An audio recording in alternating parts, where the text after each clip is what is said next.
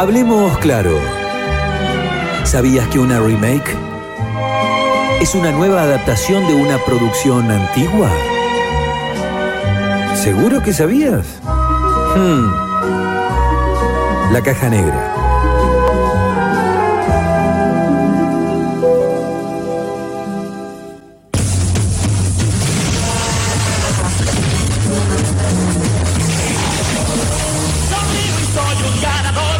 Estilo y lujo, clase doy, tú sentirás por mi admiración.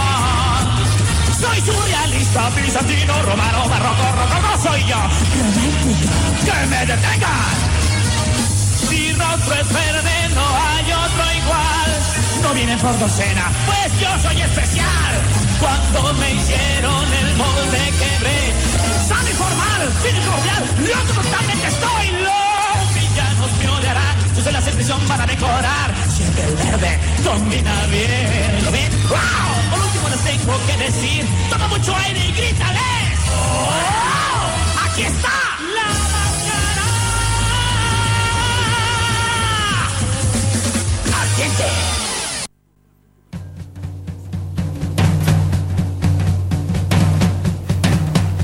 Seguimos con la caja negra y abrimos con la, la intro de la, la serie animada de La Máscara para eh, recordar justamente no a la serie sino a la película de Jim Carrey que cumple 25 años, ya que bueno, fue estrenada un día como un 29 de julio. Cu- ¿Cuánta nostalgia? Por favor. Yo tenía el VHS de esta película. Yo también, Dios mío. Aparte 25 años de La Máscara. Una la vida. Una vida, la película, bueno, dirigida por Chuck Russell y protagonizada por, bueno, Jim Carrey, Cameron Díaz, que hacía su primer papel con 21 años, y bueno, y Peter Grimm. La película está basada en un cómic eh, creado por Mike Richardson para Dark Horse, que era un. en donde la máscara era una especie de, de antihéroe, era como un villano, y era re malo, básicamente. Y re feo. Sí, sí, esto yo, eh, cuando vos me lo contaste no lo sabía y ahora por redes sociales podemos compartir un poco de las imágenes del cómic de la máscara, bastante sangriento, bastante lejos de lo que era Jim Carrey en los 90. Ca- Un asesino. la idea al principio, de cuando iban a hacer la película de la máscara, era que tenga ciertas tendencias violentas. Pero bueno, después de que vieron a Jim Carrey actuar, dijeron, no, es imposible que podamos hacer esto, vamos directamente al humor. Pero lograron transformar, digamos, radicalmente al personaje de la máscara, que yo creo que existe eh, en base a Jim Carrey, digamos, y que no, no, puede, no puede salir de ahí. Volviendo un poco a lo que es la historia de la máscara, empieza así en un, con una escena muy mala, porque esto hay que decirlo, la película es excelente, pero la escena de inicio es muy mala, en la que un buzo encuentra un cofre de un tesoro en el medio de un río, no sé qué. Cuando lo abre, se le cae algo encima y parece que lo mata y sale la máscara nadando. Muy mal esa parte, pero bueno, nos da el pie para decir, bueno, hay una máscara rara en eh, Delaware, Estados Unidos. Un poco en comparación con lo que era Shumanji, el juego, en la película original, que cuando escuchaba los tambores ahí ya aparecía el juego de mesa. Mal. Pero la de Shumanji es una muy buena forma de, de- de- de presentar al juego. Porque termina de una cierta forma que te da a entender cómo, cómo llega hasta ahí. La primera no. Hay un cofre en el medio de un río y un buzo lo saca y se muere muy mal aparte. Debería estar en la lista de peores muertes actuadas en el cine. Pero la máscara está ahí vivita y coleando en Ciudad Edge. Esa es otra cosa. Esta es una película para... Está en Netflix y todo. Pero está para ver en latino para volver a tener 6 años. Ciudad Edge. ¿Qué es eso? Es una palabra en cada idioma, no importa. Se llama así y ahí es donde vive el amigo Jim Carrey, que es Stanley Ipkiss, que es un fanático de, caricaturas y todo el tiempo, bueno, lo están volaseando los amigos, el jefe, la que la alquila también lo volasea. Al vago le salen todas mal. Tiene un solo amigo que es básicamente su perro y un compañero de laburo que más o menos lo, lo quiere activar, como que le invita a salir y qué sé yo. Activar. Lo activa, lo, Activar. Eh, Es una palabra contemporánea. En ese momento no se hablaba así, pero él, él le dice vamos a activar eh, en otras palabras. ¿O no, Franco? Se ríe nomás. Franco dice que no igual. Volvió a perder las voz nuestro operador. A todo esto hay, bueno, hay toda una... En la ciudad está como dominada por, por Nico, que es como el mafioso, pero hay otro mafioso que se llama Dorian y como que lo quiere desbancar. Te cuenta como toda una historia ahí subterránea de lo que pasaba en el Coco Bongo, que es un club donde suena este tema en repetidas ocasiones. y donde se usa de, tapa para todo el matongo que hacían ahí los vagos. En el medio aparece Cameron Díaz, que dicen que la, que la, la- la vieron en una. la vieron realmente a ella en- saliendo de una agencia de modelo y dijeron ella tiene que ser la protagonista. Tenía 21 años, irreconocible. Eso pasa en Estados Unidos nomás. Fija. Le pusieron el ojo ahí y le crearon una carrera a Cameron Díaz, que bueno, tam- también merecido lo tiene, ¿no? Pero de la nada a.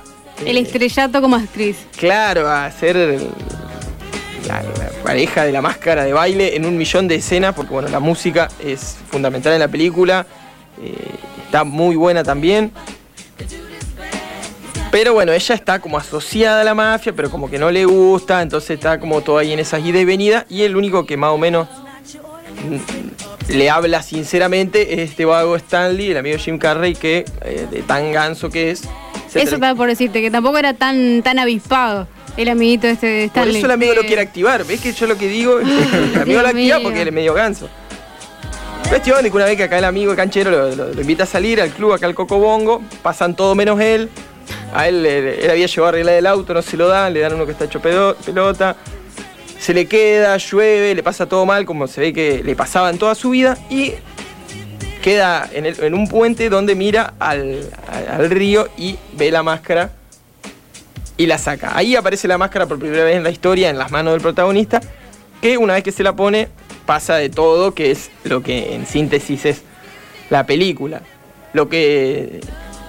La, la idea de la máscara lo que busca es que le permite a uno ser, eh, como desarrollar todo su potencial o poder decir lo que, lo que se tiene guardado, poder actuar de una manera en la que el vago no lo hacía porque, claro, porque bueno, tenía cierto, ciertas cosas que todo el tiempo estaban pesándole encima.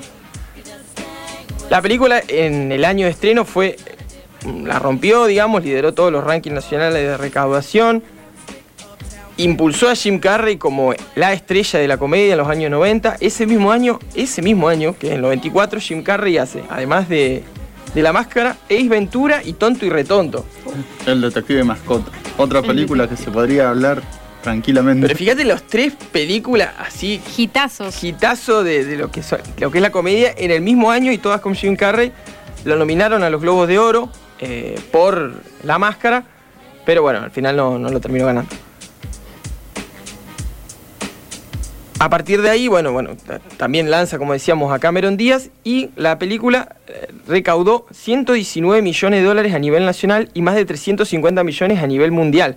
Todo esto en 1994, o sea, era una plata que ahora sería Sí. muchísimo más. Sí, un poco de lo que se hablaba, ponele con el ejemplo de, de Endgame ahora, con que es la película más taquillera, es que no se tiene en cuenta la, la inflación, que sale mal la entrada. Entonces todo eso también a la hora de manejar números cuentas se debería manejar por ticket vendido y no por, por dólares, pesos. Ah, bueno, eso Ah. es, evidentemente, digamos, el- todo lo que es el, el negocio hace que a medida que vayan saliendo se van a ir rompiendo también este- estos récords de, Game Game. Por eso sorprendió tanto lo que duró Avatar, digamos, porque Avatar, si bien eh, no, es, no es la máscara, tiene sus años, yo ahora no recuerdo exactamente, pero todo lo que duró. Pero bueno, la cuestión es que una película fue eh, un ícono, digamos, todavía se sigue mirando, que es casi de culto, te diría. Hicieron una secuela pésima Malísimo. llamada El Hijo de la Máscara, que en inglés se llama La Máscara 2. O sea, fíjate Bueno. si es mala, que se llama La Máscara 2, porque si El Hijo de la Máscara te la hicimos un poco. Para mí falló porque no estaba Jim Carrey. Sí, justamente el- en un momento se, se hablaba de una posible secuela de La Máscara. E- Incluso me recuerdo que una empresa había hecho como un concurso para que el ganador participe como extra, creo que era una cosa así. Que hubo ganador y todo, pero Jim Carrey dijo, yo no, no hago más de La Máscara y La Máscara soy yo, básicamente. Entonces tuvieron que dar todo de baja. El vago este que había ganado, le, le habrán dado un helado. Quedó de cara. El, el personaje, bueno, hay un par de curiosidades para contar que los dientes que tiene, viste, todo el tiempo con la jeta así. Solamente lo iban a usar en las escenas donde él no hablaba, porque básicamente un coso gigante que Jim Carrey tenía que usar en la boca todo el tiempo, entonces dijeron, bueno, esto lo usás, pero solamente cuando no hablas. Y el actor mismo estuvo practicando hasta que aprendió a hablar usándolos. Entonces toda la película él está haciendo esos gestos eh, y cuando está con la máscara puesta eh, tiene toda la jeta así hinchada con los dientes. Eso. ¿No canta también con los dientes? Ahora, no sé, en la película sí, no sé si en la grabación dudo que tenga puesto los dientes porque si no, no sé, debe haber... No, claro, bueno, actuando en la película. No, en la no película en la sí, obvio, sí, y baila sí. una banda, porque... Incluso decía, Alta habilidad, loco, para manejar esos cachos de dientes ahí. Pero imagínate que el loco, como que le- decía el director que la misma actuación de Jim Carrey le, le ahorró muchas escenas que en otros casos llevan efectos especiales, porque los movimientos de, de Sí, él convengamos que la cara de Jim Carrey no es natural. Con lo que puede hacer ese muchacho. tiene un millón de facetas, pero hay movimientos que hace como de, de- de pasos de baile, así muy flashero, que, que dice que le ahorraron muchísimo tiempo de edición Y plata. Plata y que hace que el personaje también sea más real porque es él todo el tiempo, la cámara se queda ahí, no hay corte innecesario. eh, Está muy bueno. El Cocobongo decíamos que es una discoteca que hoy en día eh, existe todavía en Cancún, en, México, y todo el tiempo de vez en cuando se hacen shows con la temática de la máscara, o sea, quedó, ya quedó marcado ese lugar. Y otra de las curiosidades es que el personaje de Stanley Itkis, o sea, Jim Carrey, estaba todo el tiempo mirando dibujitos, tenía VHS de caricaturas, algo que ya demarca lo, lo- que nos- o sea, él, él que lo hace es viejo y nosotros que lo miramos y decimos posta, somos igual de viejos que él. Mal. Y todo el tiempo hay como un montón de guiños a caricaturas.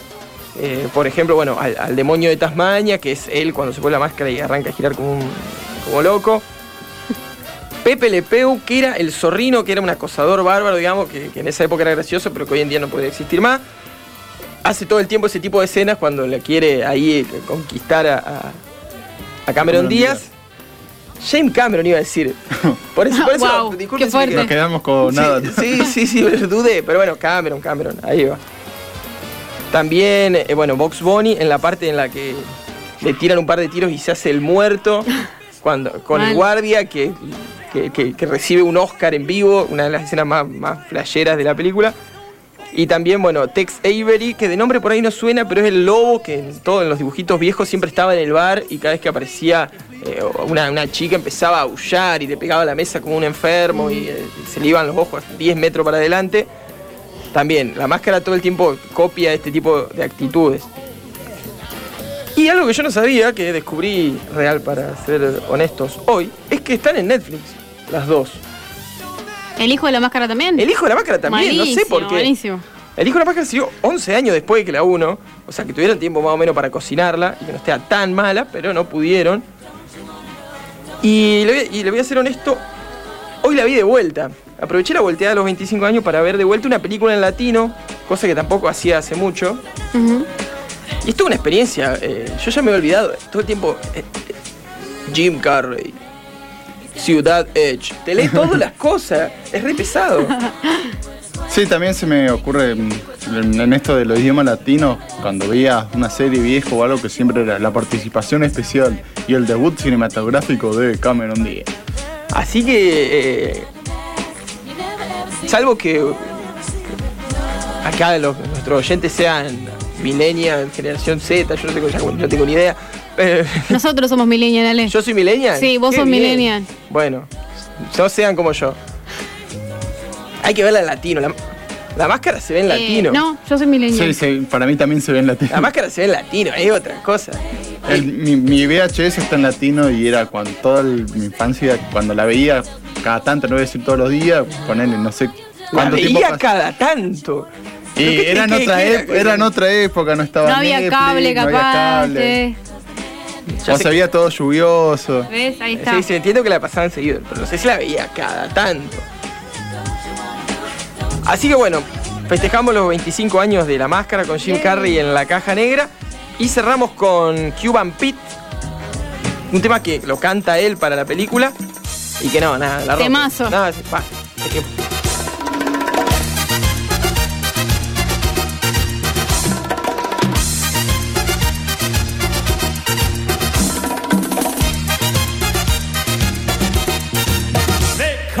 Cuban Pete. I'm the king of the rumba beat. When I play the maracas, I go chick chicky boom, chick chicky boom. Yes, sir, I'm Cuban Pete. I'm the craze of my native street. When I start to dance, everything goes chick, chicky, boom, chick, chicky, boom. The senoritas they sing and they swing with their pero. It's very nice, so full of fight. And when they bring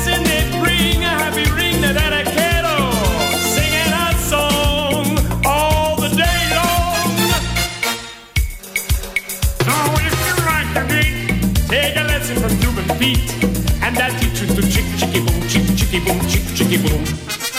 He's a really modest guy, although he's the hottest guy in Havana, in Havana. See, senorita, I know that you would like a chicky boom chick.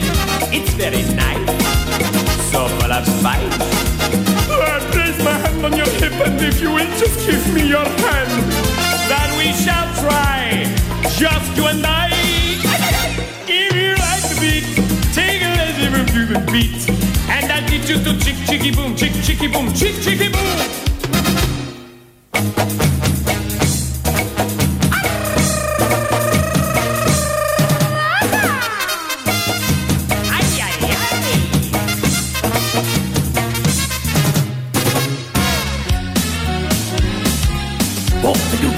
Hot what's the matter with that today? I need a with you, but devil you, I